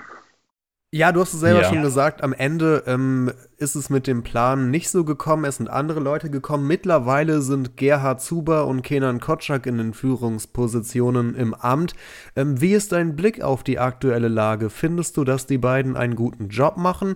Und wo geht's aktuell hin mit Hannover 96, wenn man die Corona-Krise einmal ausklammert? Ja, das ist das, äh, das war leider, wie gesagt, äh, es waren drei, vier Spiele, auch die Spiele, die verloren waren, jetzt gegen Bielefeld, wenn ich mal nennen darf, dass man unglücklich hätte man eigentlich das Spiel eher gewinnen können, sollen oder müssen. Aber ich sage mal so, es wird äh, mit den beiden, hoffe ich, dass man da jetzt äh, schnellstmöglich äh, eine Lösung findet mit, den, mit deren Verträge, dass man die Verträge verlängert äh, Gary kennt sich sehr gut aus im Fußball, hat sehr viel Erfahrung. Kenan hat frischen Wind hier gebracht und der, der, der, der ist auch authentisch, der macht die Spiele, der macht, der verlangt auch von den Spielen was. Und das ist, äh, ich hoffe, dass die äh, demnächst jetzt äh, verlängern, damit sie planen können. Aber in Klammern Corona weiß man nicht, wann man spielt und wann nicht. Aber also ich glaube, mit den beiden sollte man äh, weiterarbeiten und ich hoffe, dass die dann, äh, wenn das ganze Situation mit Corona nochmal sich äh, widerlegt, dann äh, kann man dann schauen, dass man äh, dann erfolgreich äh, arbeiten hat. Ne? Das ist ja das. Ich, ich gehe davon aus, dass, das, dass die beiden weiterhin arbeiten werden und deswegen hoffe, dass da auch ja, dann eine gute Zusammenarbeit und eine erfolgreiche Zusammenarbeit kommt. Altin, ich möchte mich ganz, ganz herzlich dafür bedanken, dass du dir heute Zeit für uns genommen hast und dass du uns all diese tiefen Einblicke in dein Leben gewährt hast. Vielen Dank. Ja, die Rechnung kommt noch. sehr gerne, sehr gerne. Macht immer Spaß. Alles gut und äh, ja, wünsche euch auch Gesundheit und allen Zuhörern gesund, sollen gesund bleiben. Nicht nur die Zuhörer, die, die auch nicht zuhören, alle hoffentlich und dass das Thema Corona vorbei geht. Und ja, vielen Dank. Gesundheit. Hol, bestell mal Slatan Ibrahimovic, der geht zu Corona, falls er ein Problem mit Corona hat. Alles klar. ja, vielen Dank. Ähm, vielen Dank. Gesundheit kann man ja heutzutage wirklich gut gebrauchen. Ähm, vielleicht hast du ja noch einen besonderen Gruß an deinen Coach, an Frank, parat. Möchtest du ihm noch etwas mitteilen? Ein Gruß an Frank an dieser Stelle. Ja, ohne Frank gibt es keine Party bei den Traditionen und ohne Frank gibt es auch kein Ergebnis. Deswegen, Frank, bleib gesund. Du bist mein bester Trainer, was ich hier hatte, weil ich habe da mit ihm die meisten Tore geschossen. Das glaubt keiner von euch vielleicht, aber ich habe da wirklich, der Frank kann nächstes Mal erzählen. Ich glaube, ich habe da bei Tradition über 40 Tore geschossen. Wow. Also, jetzt hätten wir auch nicht geglaubt. Also, ich kann auch Tore schießen, aber ich wusste damals, dass ich eher für die Defensive gebraucht wurde und deswegen habe ich auch zu Frank gesagt, Frank, du bist mein bester Trainer, weil mit dir habe ich die meisten Tore geschossen. Und ja. das, das ist tatsächlich so, dass ich viele Tore geschossen habe und dass ich mit Frank mich gut verstehe. Deswegen, Frank, bleib gesund und ja, Taktik nicht ändern, sonst klappt mit meinen Toren nicht, ja. So. Und Altin immer in den Sturm stellen. So ist es. Ja, vielen herzlichen Dank. Nochmal danke an dich und wir wünschen dir noch einen schönen Abend und äh, bis vielleicht bald irgendwann. Jawohl. Ciao, ciao. Tschüss. Ciao, mach's gut. Ja, gut, Dennis. Äh, das war unser Gespräch mit Altin Lala und ähm, boah, Ja, wir haben auf jeden Fall jetzt 90 Minuten lang mit ihm gesprochen, solange wie ein Fußballspiel dauert. Aber das wird ja auch seiner Zeit ein bisschen gerecht, solange wie er bei Hannover 96 war. Und ähm, ja, er hat wirklich spannende, tolle Antworten gegeben. Deshalb ähm, muss man sagen, er hat ja ganz viel von sich selbst aus erzählt, ohne dass wir teilweise auch aktiv nachgefragt haben, sondern er hat, glaube ich, selbst schon geahnt oder gespürt, was uns 96-Fans ähm, interessieren könnte. Und was ich beeindruckend fand, was er noch für, für Detailwissen auch von, von seinen frühen Jahren bei Hannover 96 parat hatte, wer ja. welcher Torschütze war, wann er eingewechselt wurde, zu welchem Spiel. Ähm, das muss ja wirklich einen sehr tiefen, bleibenden Eindruck hinterlassen haben bei ihm. Und da hat man, glaube ich, auch gemerkt, wie wichtig ähm, ja, oder was für ein großer Schritt das tatsächlich für ihn war, so eine Fußballkarriere hier in Deutschland zu starten.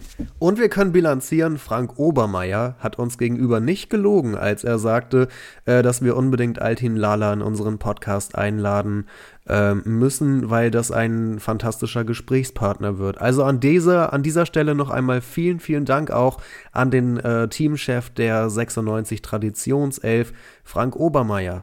Ja, vielen herzlichen Dank, Frank. Du hast wirklich recht gehabt. Altin war ein super spannender Gesprächspartner. Und ähm, ja, was ist dir denn eigentlich, Christian, jetzt besonders hängen geblieben bei unserem langen Gespräch mit Altin? Was wird dir auch noch morgen im Kopf herumschwirren? Auf jeden Fall denke ich die Schilderung, wie er ähm, ja die Flucht angetreten hat und aus dem Trainingslager geflohen ist und ähm, wie er sich dann ja wirklich langsam hochgearbeitet hat. Also nicht nur aus fußballerischer Sicht, weil das auch, aber auch äh, wie er mit einem ganz normalen Job angefangen hat und äh, jetzt als erfolgreicher Unternehmer und ich glaube auch Nationalheld, kann man sagen, in Albanien, ähm, seine fußballerische Karriere beendet hat und äh, darüber hinaus natürlich immer weitermacht und immer noch sehr erfolgreich ist. Man könnte sozusagen das Motto vom Tellerwäscher zum Millionär hier so ein bisschen abwandeln zum vom Möbelpacker zum Fußballstar. Genau.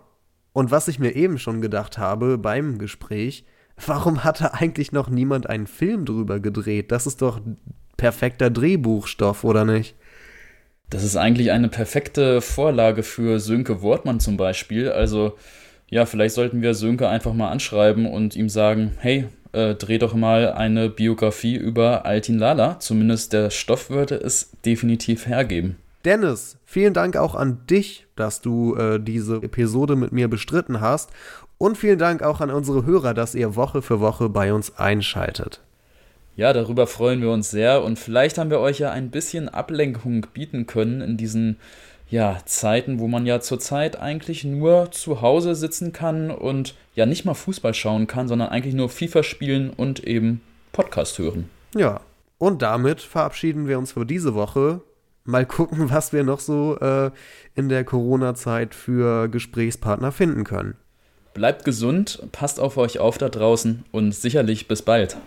Tschüss. Schatz, ich bin neu verliebt. Was? Da drüben. Das ist er. Aber das ist ein Auto. Ja, eben. Mit ihm habe ich alles richtig gemacht. Wunschauto einfach kaufen, verkaufen oder leasen. Bei Autoscout24. Alles richtig gemacht. 96 Freunde, der Hannover Podcast mit Christian Herde und Dennis Draber. Auf meinsportpodcast.de. Schatz, ich bin neu verliebt. Was?